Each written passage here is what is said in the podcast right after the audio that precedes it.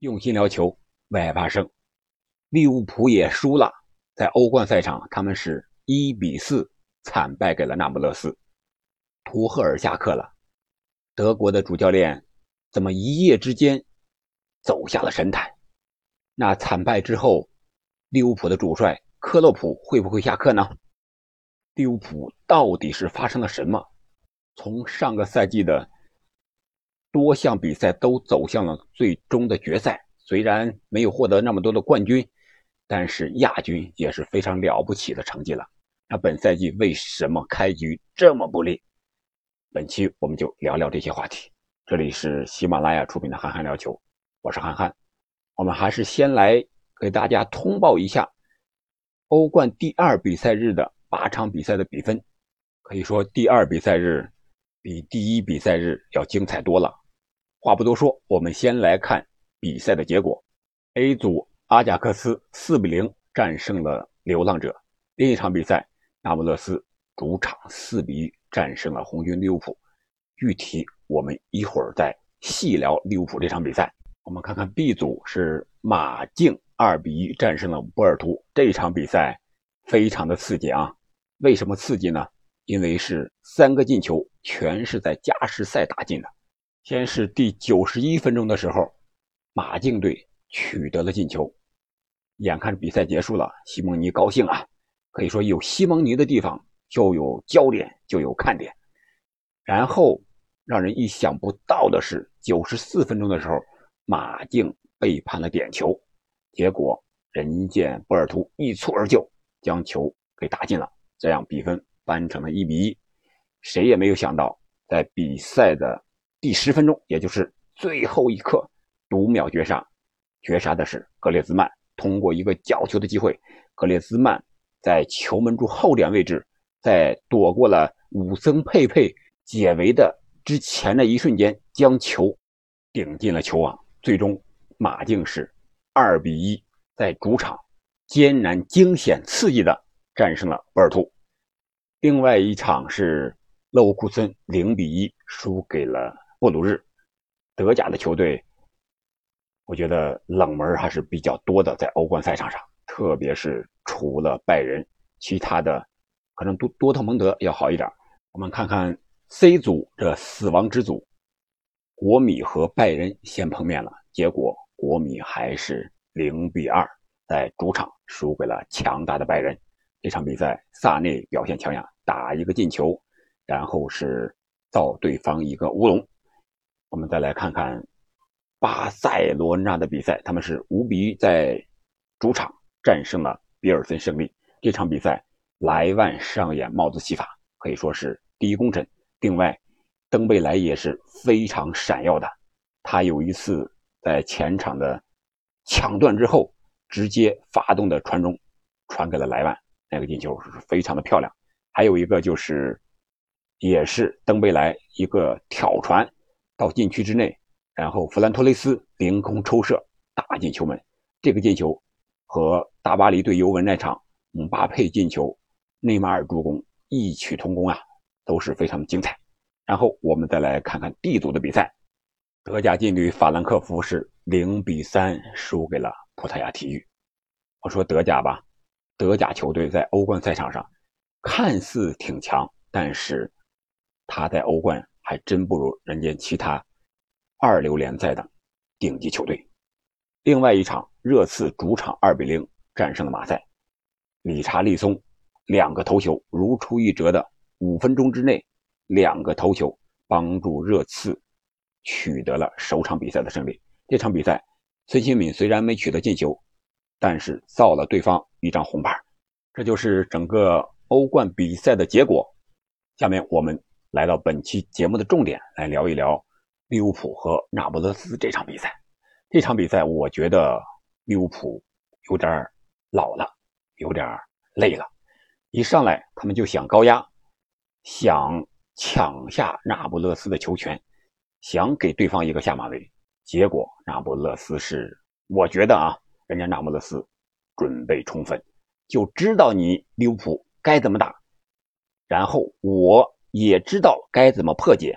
结果开场没到一分钟的时候，那不勒斯就打对方身后成功，直接有一个九号吧，叫奥九奥斯梅恩，尼日利亚的这个前锋打了一个门柱啊，这个球是打身后，门将阿里松没有任何办法啊，只能是出击，结果让这个奥九直接趟过了阿里松，直接在很小角度的情况下。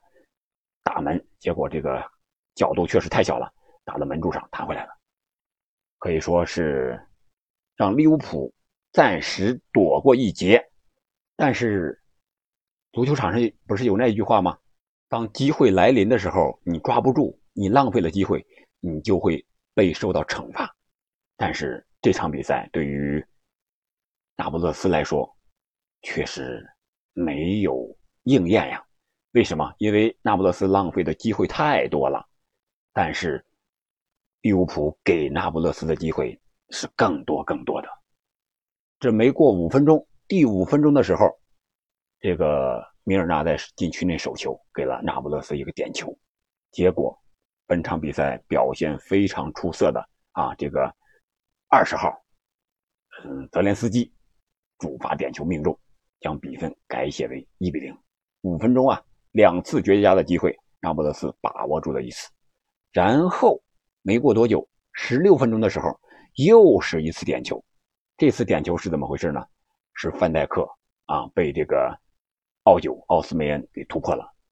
范戴克在一瞬间出脚想挡这个奥斯梅恩射门的一瞬间，人家把球踢出来了，然后他的脚踩到了艾奥斯梅恩的脚上，没有办法。中后卫动作慢了，只能让人家突破，让人家造点。这是本赛季对于范戴克来说又是不好的一场比赛吧？因为他在第一场比赛英超的时候他就被人家造点了，这一次又被造点了。可以说范戴克现在状态还真不是很好，但是利物浦又不能不用他，因为没人可换，伤兵太多。因为他的队友戈麦斯。比他的状态还要差。本场比赛，戈麦斯简直就是一个灾难级的表现，被打爆了。两个边路的突破，他都防守不了。奥斯梅恩也好，还有这个那个叫七十七号，一会儿我们具体说一说。本场比赛他表现的是非常的出色。这位格鲁吉亚的二十一岁的年轻前锋，前途无量，是一个边锋啊。他的名字叫比较长啊，科瓦拉茨赫利亚。大家应该记住这个名字，也许东窗，或者说下个赛季，他就要加入到其他的豪门球队了。这是我个人的认为啊，确实本场比赛表现非常的亮眼，有在中场的护球，然后是在中场护了两圈啊，转了两圈，愣是这个利物浦的中场没有抢下来。利物浦的中场多能抢呀，但是没有抢下来，他还把球又分给了边路。还有一次是人球分过这个，呃，阿诺德，然后用身体卡位卡住戈麦斯，将球传中，啊，助攻一次，打进了第三个球，就是他助攻的。你想想，这样的表现，那不勒斯还能留住他吗？上半场不仅利物浦的后防线表现不好，那个范戴克被人家突破到点，戈麦斯屡屡被人家突破。前场表现的也不好，萨拉赫至少有那么两三次的机会停球停不好，这是很少见的。有一个阿诺德一个过顶的传球，他是在左路用左脚停球，这个球没停着。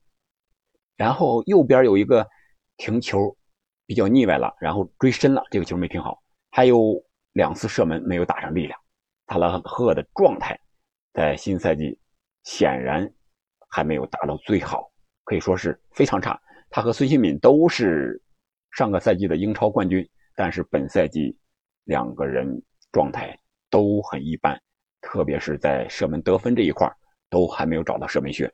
然后就是菲尔米诺，还有这个迪亚斯，在上半场都不是特别好，运转的不是很灵。然后是上半场，那不勒斯是三比零取得了领先。那下半场呢？一开场啊，四十六分钟，那不勒斯又进球了，哎呀，这个让利物浦可能是没有想到，人家这两个开局开的都这么好，但是下半场利物浦也有所调整。嗯，第四十八分钟进球没两分钟，迪亚斯也取得了进球，让利物浦扳回了一个进球。但是利物浦的心劲儿啊，这个时候感觉已经被打完了。虽然扳回一个进球，但是队员们还是不那么兴奋，跑动啊。感觉身体还是非常的沉重，所以我说利物浦累了。另外一个从场上可以看出利物浦状态不好的，就是转播镜头里面，我们第三十分钟的时候才看清了韩国球员金文哉的脸，他是那不勒斯的中后卫啊！你想想，都三十分钟了，利物浦没有进攻到。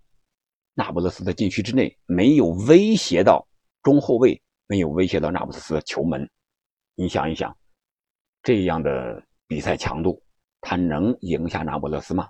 不得不说，人家韩国的金文哉本场比赛表现是非常的出色，无论是防萨拉赫，还是防这个迪亚斯，还是菲尔米诺，人家都不吃亏。就是这样，随后那个那不勒斯开始换人，准备防守反击了。然后第六十二分钟的时候，利物浦进行换人，他换上的是下半场一刚一开场啊，就把这个戈麦斯换下了，直接换上了马蒂普。马蒂普感觉表现还不错，比较稳健。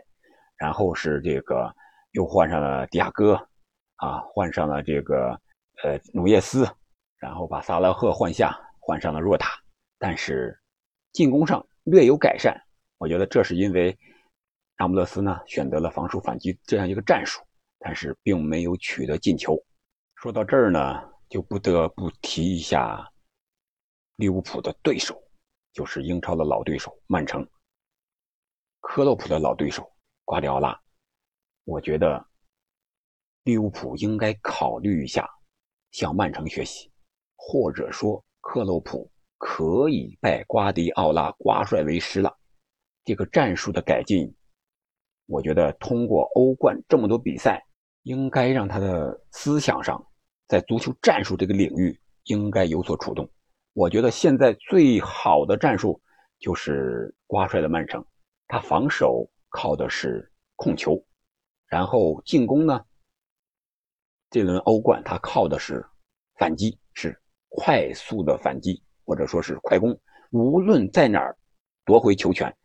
特别是对方压上进攻的时候，我们在我们的后场，在曼城的后场拿到球之后，这个快速的反击非常的快。